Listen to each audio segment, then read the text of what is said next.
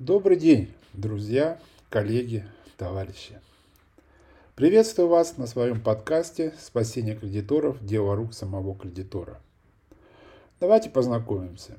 Меня зовут Казаков Денис. Я уже с 2000 года очень плотно занимаюсь процедурами банкротства. Был арбитражным управляющим, очень много провел процедур банкротств. Были процедуры банкротства, где погашали 100% требований кредиторов. Были процедуры банкротства, заключали мировое соглашение и также то есть через мировое соглашение были погашены все требования кредиторов. Много было разных э, процедур банкротства. Были очень конфликтные процедуры. И выйти из этих конфликтов э, мне позволяла только очень грамотная, эффективная работа, знание закона и, как говорится, никогда не сворачивать с пути и двигаться вперед. В последующем я стал наставником арбитражных управляющих уже и создал свой центр защиты интересов кредиторов. Почему я создал этот центр? Знаете, вот если вспоминаешь сейчас, какие были раньше управляющие, когда не было еще этой главы в законе о свидетельстве банкротстве, о банкротстве должников физических лиц, интересы управляющих были совсем другие – мы работали, с одной стороны, в очень жестких условиях, потому что банкротство юридического лица гораздо больше конфликтное. Ну, конечно, бывают исключения, но чем обычное физического лица. И чтобы добиться там результата, приходилось очень много работать, очень грамотно работать, изучать закон постоянно, судебную практику – все тонкости не только закона о свидетельстве банкротстве, но и всех смежных отраслей права. Это и трудовое, и уголовное законодательство. Ну, в общем, все. То есть ты, когда арбитражный управляющий, ты не просто арбитражный управляющий, ты еще и руководитель предприятия. И поэтому все то, что действует э, для руководителя, все те правила и нормы, ты должен тоже исполнять, начиная от бухгалтерии, начиная от трудовых взаимоотношений с работниками и с контролирующими органами тоже. То есть арбитражные управляющие это были профессионалы все-таки, большой буквы. Ну вот случилось, когда ввели в действие главу в законе статуса банкротства, банкротства граждан. Да, это необходимая была мера, то есть действительно этот Гордеев узел э, с закредитованностью, с долгами граждан надо было как-то решать. И это абсолютно экономически и социально правильная мера да, банкротства граждан. Но, как говорит наш незабываемый говорил да, товарищ Черномырдин, хотели как лучше, получилось как всегда. Вот, по-моему, к этому как раз-таки вот абсолютно применимо это понятие, эта поговорка его. Что у нас случилось с этого момента? Появилось очень много так называемых, я уже говорю, арбитражных управляющих, которые стали на поток на банкротство граждан. Причем это уже не банкротство как таковое, да, то есть когда ты ищешь имущество, когда ты обжалуешь сделки, привлекаешь к ответственности, а, бьешься с кредиторами, ну, скажем так, с конкретными кредиторами, которые не совсем, да, кредиторы, вот. Это стал уже какой-то поток. Вы видите все эти объявления в интернете. Спешу долги загонно. С гарантией 100%. То есть это некие стали списатели долгов. Не все. Прошу прощения от тех, кто может посчитать на свой счет арбитражный управляющий.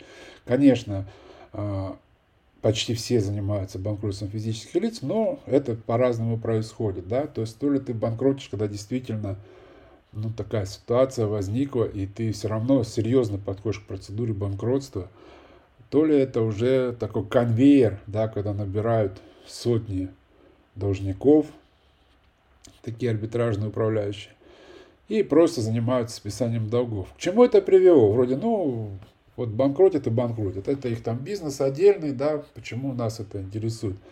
Знаете, этот вопрос стал дискредитировать само понятие арбитражного управляющего. Потому что все уже начали смотреть на них как действительно неких специалистов, знаете, некий такой инспектор, который сидит в неком заведении, которому надо прийти отдать бумажки, и он спишет все долги. Это со стороны должников, да, ну просто некий инспектор. Со стороны кредиторов стало, читая опять же те же объявления, сталкиваясь с этим, то есть она стала того, что они уже посчитают, что ну, в принципе, уже невозможно ничего взыскать. Да, действительно, банкротство – это просто списание долгов. И соответствующий интерес к этому. Ну, все не так. Я создал Центр защиты интересов кредиторов, во-первых, чтобы доказать, что не так все, да, что можно, не то, что можно, а если вы были у меня на сайте, вы видели, что у нас э, один из пакетов наших услуг называется пакет оптимист. Почему он так называется, да? То есть мы говорим и считаем, что банкротство это не повод для пессимизма. Банкротство это наоборот повод для оптимизма. И на страницах нашего подкаста мы будем рассказывать об этом. Почему это повод для оптимизма, а не повод для пессимизма.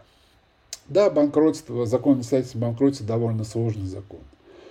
Он сочетает в себе многие сферы деятельности, да, многие сферы права. И порой кажется, что очень сложно будет в нем разобраться. Но давайте вспомним, да, вот что такое вообще закон, откуда они появляются, законы, э, как они рождаются, в принципе, с самого начала. Закон – это некая кодификация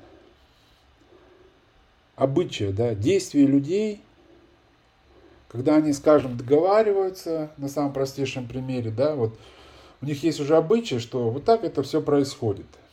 То есть они сами очертили рамки себе. И на каком-то этапе они кодифицируют это действие, то есть э, вносят его в рамки закона. Поэтому на многие вопросы э, ну, как и в других отраслях, да, если вы будете смотреть на все, что происходит в банкротстве, да, именно с позиции обычного предпринимателя, да, обычного э, юриста даже, да, не пытаясь где-то вникнуть э, в некие юридические тонкости, да, вам будет понятнее, почему и как и что происходит, да. То есть вы поймете. И наша задача просто вам подсказать, куда смотреть как говорится, открыть глаза на это дело. На странице нашего подкаста я попытаюсь простыми словами объяснить вам и ответить на главный вопрос. Где деньги у банкрота? А они там есть, поверьте. Практически у каждого банкрота есть спрятанные деньги. Надо просто знать, куда идти, чтобы их увидеть, и что надо делать, чтобы их забрать конкурсную массу забрать и потом распределить. Ну согласитесь, ну а как не может быть денег, да, вот предприятие, оно работало, получало продукцию, ему перечисляли денежные средства. И потом раз банкротство, а ничего нету. Ну, так же не может, да, у нас же закон, как говорится, сохранения энергии, да, гласит. То есть оно никуда в пустоту не могло пропасть. Поэтому надо искать, надо смотреть, надо искать. Но надеяться, опять же, на арбитражного управляющего, что он все найдет сам, нельзя. Не потому, что все арбитражные управляющие такие плохо работают. Нет, бывает очень хороший арбитражный управляющий, который качественно проводит процедуру, который, как говорится, все что угодно найдут и все вернут конкурсную массу. Но, тем не менее, такого арбитражного управляющего тоже надо контролировать. Надо понимать, что он это делает. Но такого арбитражного управляющего надо контролировать не с позиции, наверное, чтобы жалобы на него писать, да, какие-то еще меры воздействия на него предпринимать, а контролировать как помощник. Да? Вот когда вы работаете в паре с напарником, вы друг друга контролируете. Это же не значит, что вы друг другу не доверяете. Нет. Здесь в данном случае контроль уже будет в плане того, чтобы не забыл твой напарник, да, что-то сделать, чтобы помочь ему что-то сделать. И тогда этот тандем, он достигнет результатов. Так и здесь. Поэтому кредиторам я считаю, что нужно знать все тонкости закона обстоятельств банкротства. Знаете, я вот э, попытался представить, ну, с их подкастом мы это будем транслировать, э, процедуру банкротства как некий спектакль. Да? Давайте представим с вами. То есть вот спектакль. Вы приходите в театр и смотрите на сцену. На сцене вы видите должника, видите арбитражного управляющего, видите кредиторов. Они совершают какие-то действия, то есть играют какие-то сцены, да, там первый акт, второй акт, наблюдение, конкурсное производство, собрание кредиторов. Вы это видите со стороны. И не всегда понятно, да, почему они так поступили в конкретном случае. Наверное, когда смотришь, к примеру, детектив там или какой-то фильм по телевизору, да, ну вот я люблю детективы, и иногда это, конечно, даже расстраивает, когда ты можешь сразу понять, э, как говорится, кто убийца, да, ну и что будет происходить. А когда э, эта интрига сохраняется, то это гораздо интереснее. Но в жизни все не так, да, и нам хотелось бы, когда мы попадаем на такой спектакль, то есть становимся его участниками, кредитором, да, нам бы хотелось понимать сразу, знать, да, кто есть кто и кто что делает, а, какие роли играет каждый актер. Вот мы с вами попробуем разобраться в этом. Все это, конечно, поможет э, разобраться нам. Именно мой опыт, мой знание. То, что я прошел как арбитражный управляющий много процедур провел. И я знаю изнутри, я понимаю, почему, как и что должен делать арбитражный управляющий. Сейчас я уже как кредитор, как представитель кредиторов участвую во многих процедурах банкротства. И я понимаю, как, что, какими глазами видит кредитор это все. Вот эти две вещи, когда совместить, знаете, как говорится, открываются глазам на многие вещи. Вот эти все с вами будем мы рассуждать на странице, как говорится, нашего подкаста. Кроме того, а, есть у нас такой проект, очень интересный. Я еще, скажу честно, не знаю, как он будет выглядеть здесь. Скорее всего, да, тоже мы его здесь будем транслировать. Он называется «За кулисами». Хотел бы вам немножко рассказать о нем. Ну, как вы уже, я вам сказал уже, да, вот давайте представим сцену, да, вот актеры на сцене, вот они играют, и мы уже начинаем понимать, почему, что и как делать, почему такая игра. Но опять же, не совсем все понятно. Потому что мы видим уже результат. Результат, то есть когда вы пришли на собрание кредиторов, да, вы можете представить, да, по каким-то внешним признакам, кто как себя ведет, кто как что говорит. Но точно понять нельзя, потому что вы не видели, как они готовились, да? Вы не видели, что они обсуждали до этого. Ну, конечно, скажете вы, а как узнать, что они обсуждали? Мы что, просушки везде будем ставить? Нет, но можно смоделировать ситуацию. Можно смоделировать ситуацию. И вот проект за кулисами, он приглашает вас как бы участвовать в том закулисье, да. Про эти закулисами я буду вести э, те дела, которые я сейчас реально веду. Я буду рассказывать, показывать, э, э, что я делаю, почему я делаю, да, какие документы я получаю, как я анализирую, как я анализирую э, деятельность других лиц, которые участвуют. И считаю, что эта информация, она позволит вам уже предсказывать действия других лиц в процедуре банкротства, с которыми вы столкнулись. Давайте скажем еще, да, несколько слов. Некоторые скажут, ну, как бы что, я же уже все знаю, да. Я ну, прочитаю быстро закон, приду на собрание, все пойму, заявление подам, какие надо, и все будет хорошо ну как сказать,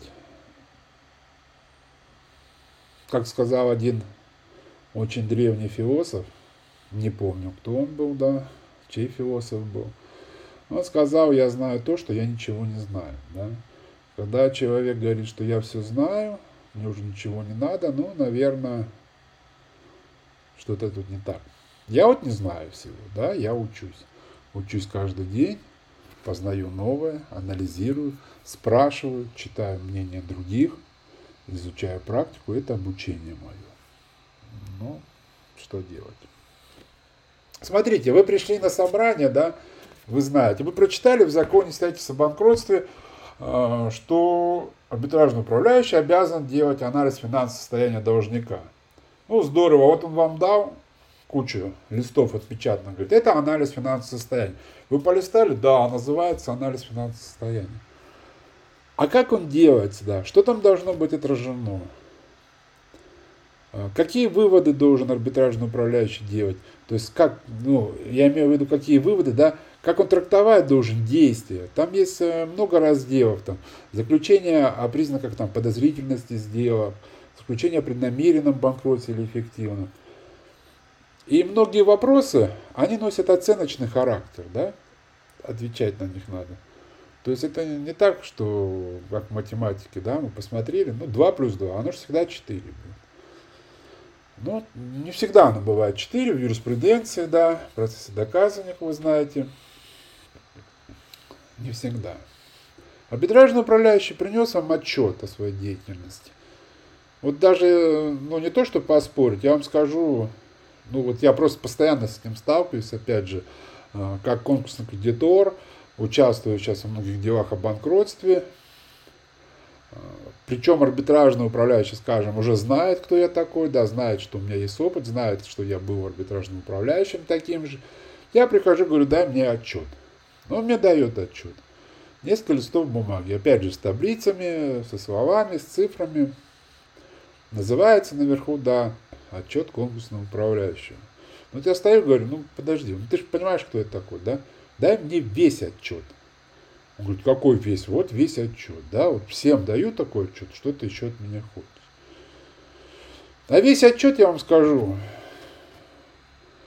он будет не на 10 листах, которые вам показывает арбитражный управляющий, а весь отчет он будет как минимум на 100 листах. Вот мы с вами будем рассказывать, какой должен быть отчет. Потому что вам отчет дают для того, чтобы вы проверили деятельность, чтобы принимали управленческие решения, скажем так, да, в отношении должника, в отношении ваших действий. И вот проверить его и принять правильное решение на тех 10 листах информации практически невозможно. Вся информация будет храниться в оставшихся 90 листах. Так вот, какой он должен быть отчет, мы об этом с вами тоже поговорим. Поэтому поймите, что если вы не знаете свои права, не знаете свои обязанности, не знаете свои возможности, это аксиома, да? Ими воспользуется другой, тот, кто знает Как воспользоваться? Ну, он просто будет понимать, что вы не ориентируетесь в этой ситуации, он может вам что угодно показать в свою пользу, да? Этим воспользоваться. Поэтому их надо знать, надо их понимать. Вот мы попробуем вам рассказать простым языком, простыми словами – что и как там происходит, как вам пользоваться своими правами, если вы конкурсный кредитор. Если вы арбитражный управляющий, я надеюсь, что наш подкаст также будет вам интересен. Многие вещи мы вам просто напомним. Я по себе знаю, да, вы занимаетесь, э, когда процедурами, вы ведете деятельность. И вот, скажем так, да, у вас там несколько плюс-минус одинаковых должников, да, у вас есть там алгоритм, некий алгоритм, да, вот хороший арбитражный управляющий, у него уже для того, чтобы э, быстрее все это сделать э, и качественнее, у него есть некий алгоритм действий. И он действует, да, он раз действует, два действует, три действует, и четвертый будет должник, он будет чуть другой, но автоматически арбитражный управляющий уже будет действовать по своему алгоритму. И для того, чтобы чуть остановиться, посмотреть со стороны на это, и не допустить вот такую ошибку, да, ну, необходимо иногда вот, может быть, как говорится, вернуться, прослушать еще что и вспомнить, сказать, блин, здесь точно, вот тут я, тут же надо было чуть по-другому. Поэтому я думаю, он также будет полезен для арбитражных управляющих, которым поможет вспомнить то, что, может быть, начало забываться. Так что добро пожаловать на мой подкаст. Я думаю, вам будет интересно. По крайней мере, я постараюсь. Но полезно точно будет.